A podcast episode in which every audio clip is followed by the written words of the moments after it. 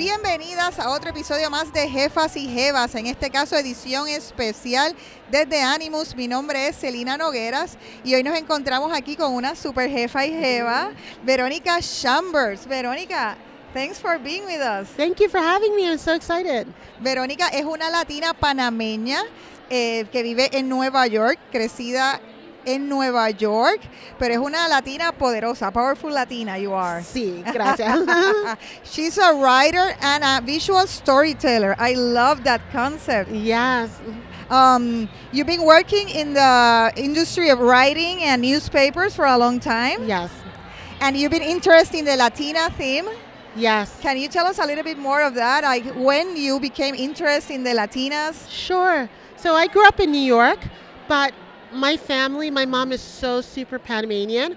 Our house was like little Panama. And so I think I really, when I came into the world, I really wanted to tell the stories that represented my heritage and especially the heritage of Afro Latinas. Like, I think for a lot of people, especially in the States, you just don't know that identity. And I feel like in some ways it connects a lot with the theme of Animus mm-hmm. because I think a lot of times people think, like with entrepreneurs, they always say you should build the business that you think the world needs. And so, what I did as a writer and visual storyteller is I really focused in on the stories that I wanted to hear, the stories that I wasn't seeing.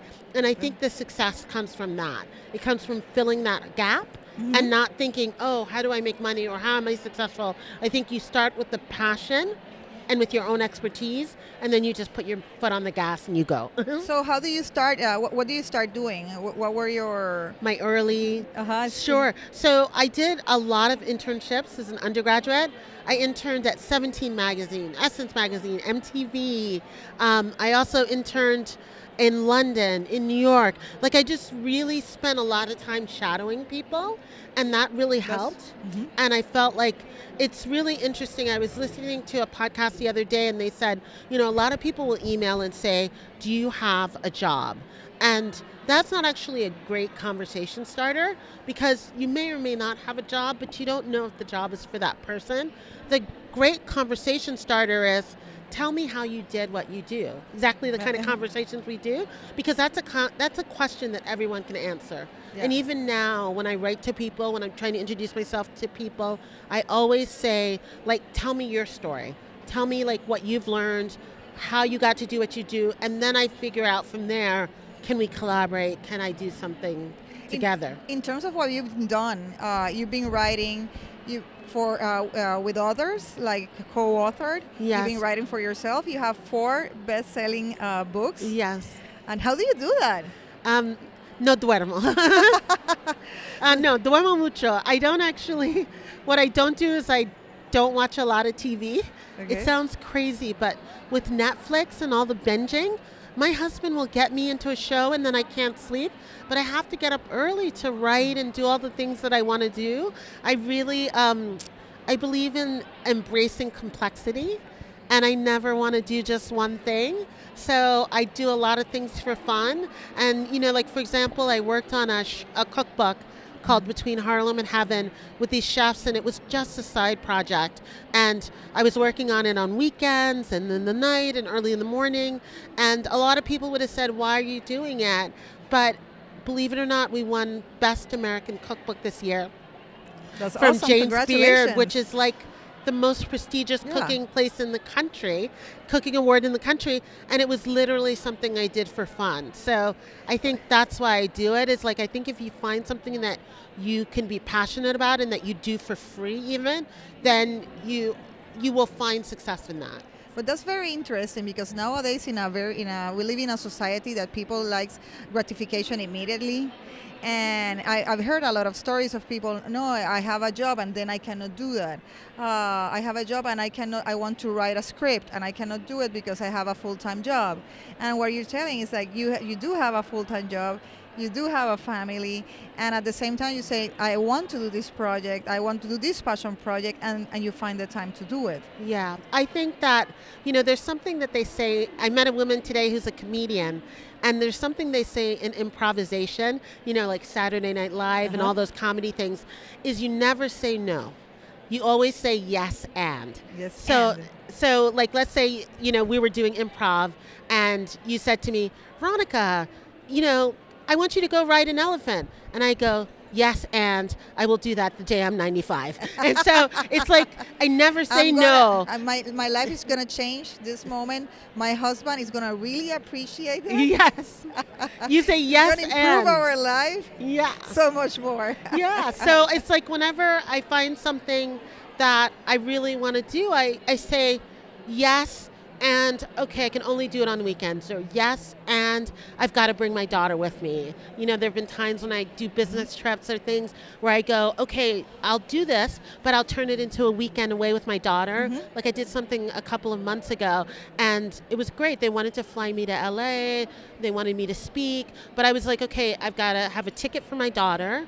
And then I did my speech, but then we had a weekend, a girls' weekend, and we hung out and did stuff. So it was like, yes, and make it a family thing too. So that's how I do it.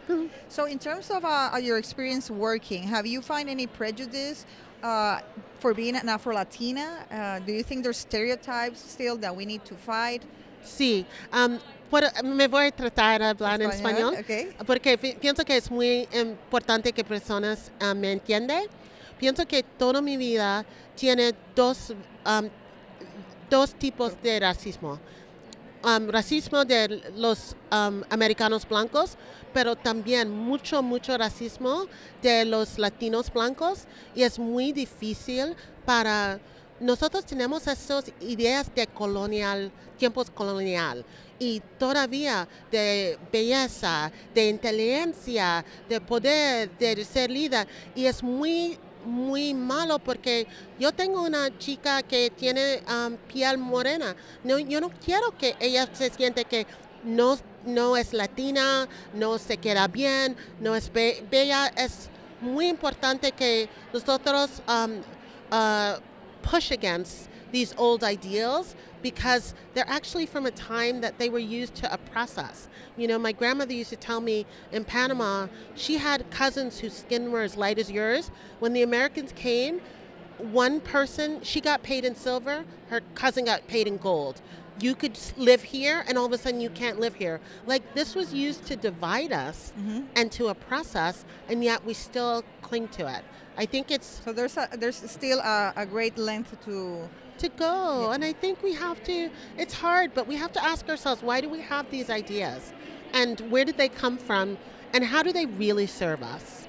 So I'm gonna make you a last question because they're already calling you because Yeah. you're gonna be up in a couple of minutes. Oh, the mentor thing, yeah. yeah, the mentor thing. So um, I want to ask you, what could you, uh, what you will tell today to your earlier self Oh, to do different or I would say, um, tratar de hablar en español otra vez. ok, yo, it's- it's- si yo estaba hablando con mi más joven, um, tratar de decir, querida, nada, nadie se importa tanto. No sé tan seria. Por favor, tiene fe que el, el universo va a um, provide y que tiene la, la, the ability to do anything you want.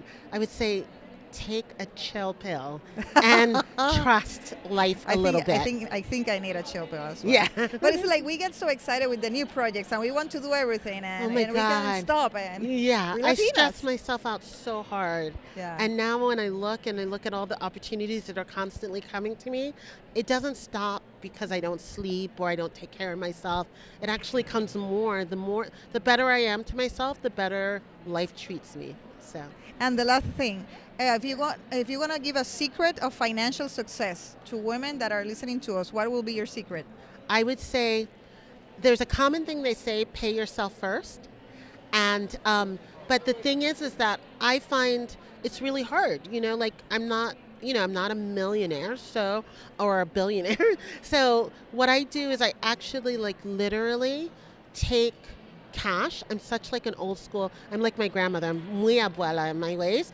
I literally take cash out of at, out of the bank when I get my paycheck, and I put it in an envelope, and I just put it away. And then I every month I take it and put it in an account where I um, You don't see it. where I don't see it. And I also think the other thing I say is how much if I have a dream, how much is it to do that dream?